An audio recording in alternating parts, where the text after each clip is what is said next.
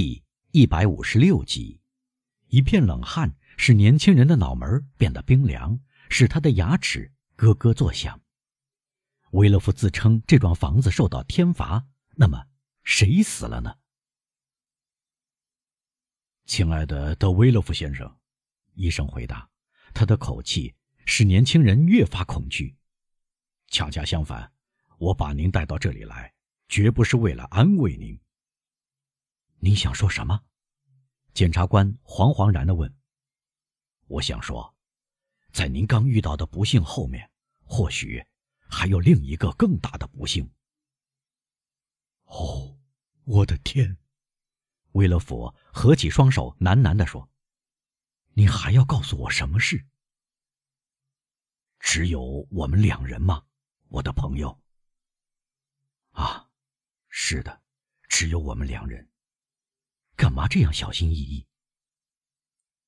这样小心，是因为我有可怕的心腹话要告诉您。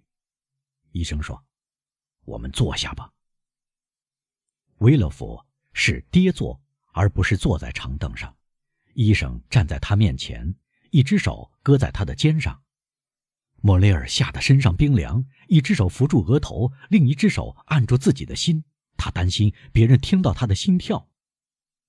他死了，他死了，他在心里反复的说，他觉得自己快要死了。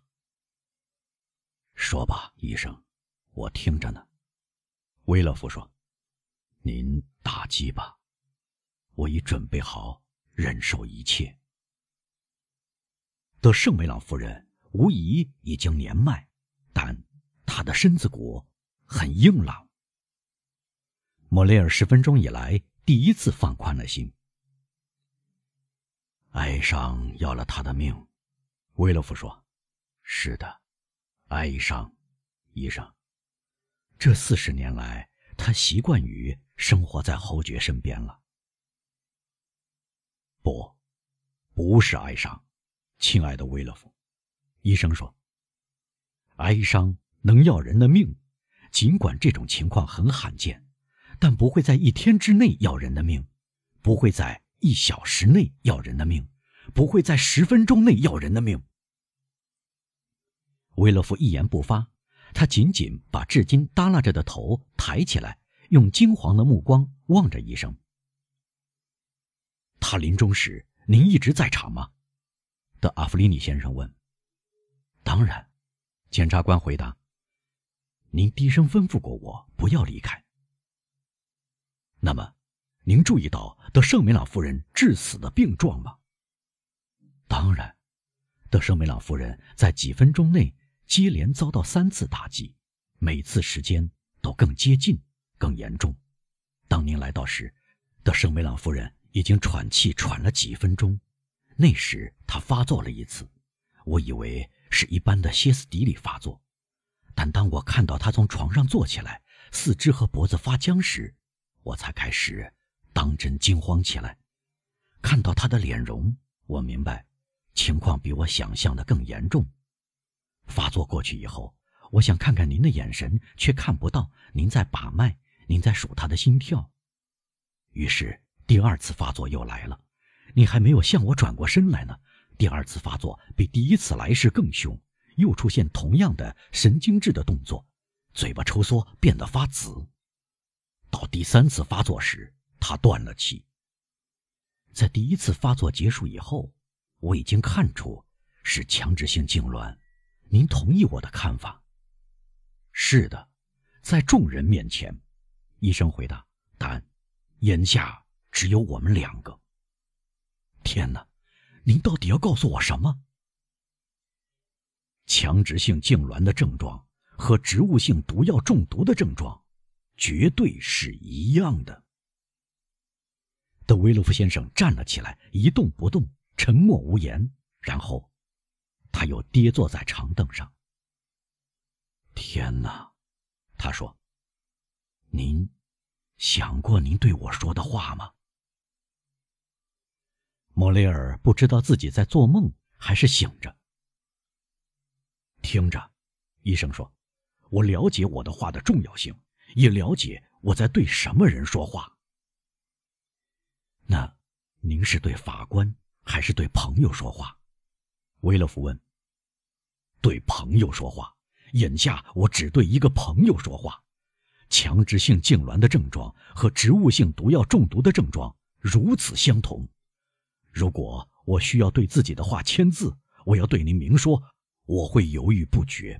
因此，我对您再说一遍：我不是在对法官，而是对朋友说话。我对朋友说，在发作延续的三刻钟之内，我研究了德圣梅朗夫人的挣扎、痉挛和死亡。我确信，不仅德圣梅朗夫人是被毒死的。而且我能说出，是的，我能说出是什么毒药要了他的命。先生，先生，您看，什么症状都有了。由于歇斯底里发作而打断了半睡眠状态，脑子极度兴奋，神经中枢麻木。德圣维朗夫人死于大剂量的番木鳖碱或马钱子碱。处方。大概出于偶然，也许开错了药。威勒佛抓住医生的手。不可能，他说：“我在做梦。天哪，我在做梦吧？听到一个像您这样的人说出这种话来，真是太可怕了。看在老天爷的份上，我求求您，亲爱的医生，请告诉我，您可能搞错了吧？也许。”我会搞错，但是，但是，但是，我想不可能。医生，可怜可怜我吧！几天以来，我遇到那么多闻所未闻的事，我想自己可能要发疯了。除了我以外，还有人给德圣梅朗夫人看过病吗？没有啊。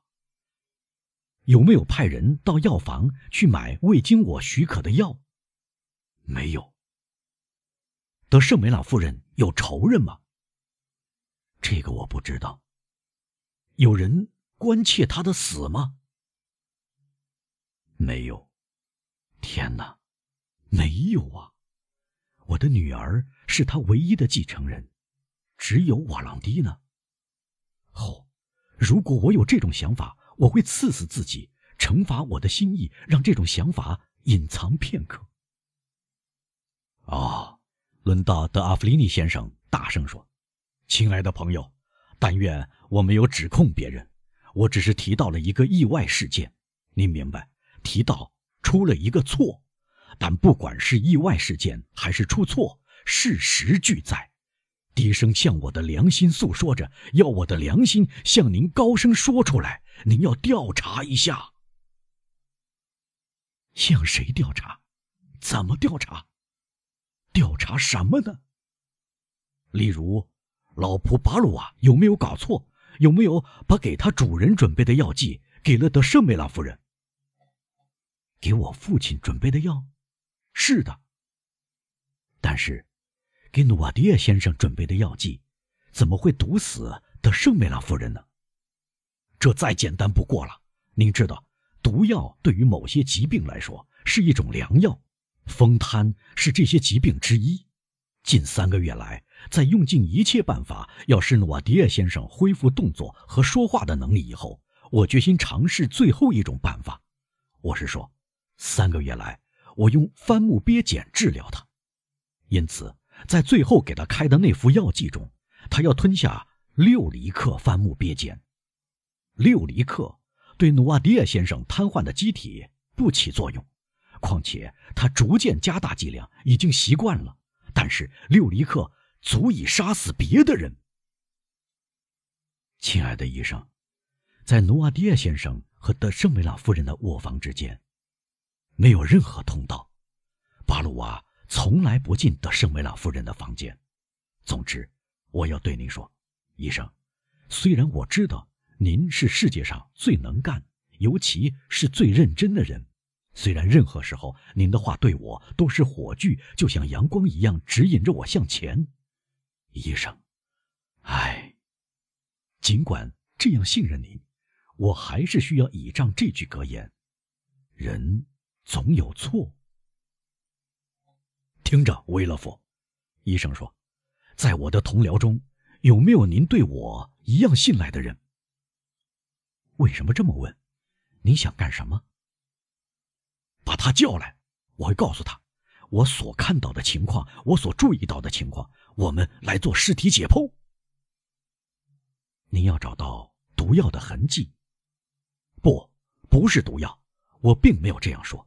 但我们要验证神经系统的兴奋状态，我们是要看到明显的、无可否认的窒息。我们会告诉你，亲爱的威勒夫，如果事情的发生是出于疏忽，那么要关照好您的仆人；如果是由于仇恨引起的，就要留心您的仇人。天哪！您建议我做什么，达芙妮尼？威勒佛沮丧的回答：“一旦除了您还有别人知道这个秘密，调查就变得必不可免。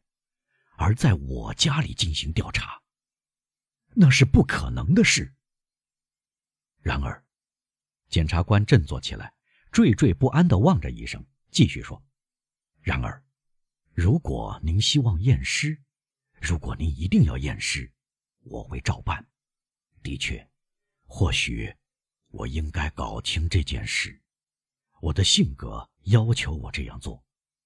但是，医生，您事前已经看到我忧心忡忡，要把那么多丑事，然后是那么多的伤心带进我的家。我的妻子和女儿会为此送命的。而我呢，我呢，医生，您知道，一个人达到我今天的地位，一个人做了二十五年的检察官，不会不结下许多仇人。我的仇人非常的多。这件事一旦传播开来，对他们是一个胜利，他们会幸灾乐祸，而我则会羞愧的无地自容。医生，请原谅我。有这种汲汲于名利的想法。如果您是一个教师，我就不敢对您说这些。但您是个人，您了解其他人。医生，医生，您什么也没有告诉过我，是吗？亲爱的德威勒夫先生，医生回答。他被动摇了。我的首要职责是从人道出发。如果科学办得到的话。我会救活德圣梅朗夫人，但是她死了，我的责任是在生者身上。唉，让我们把这个可怕的秘密埋在我们心灵的最深处吧。如果有人注意到这件事，我答应让人把我保持沉默，看作我的无知。可是，先生，您要追查下去。积极的追查，因为事情或许不会到此为止。一旦您找到了罪犯，如果您找到了，我便会对您说：“您是法官，要尽您的本分。”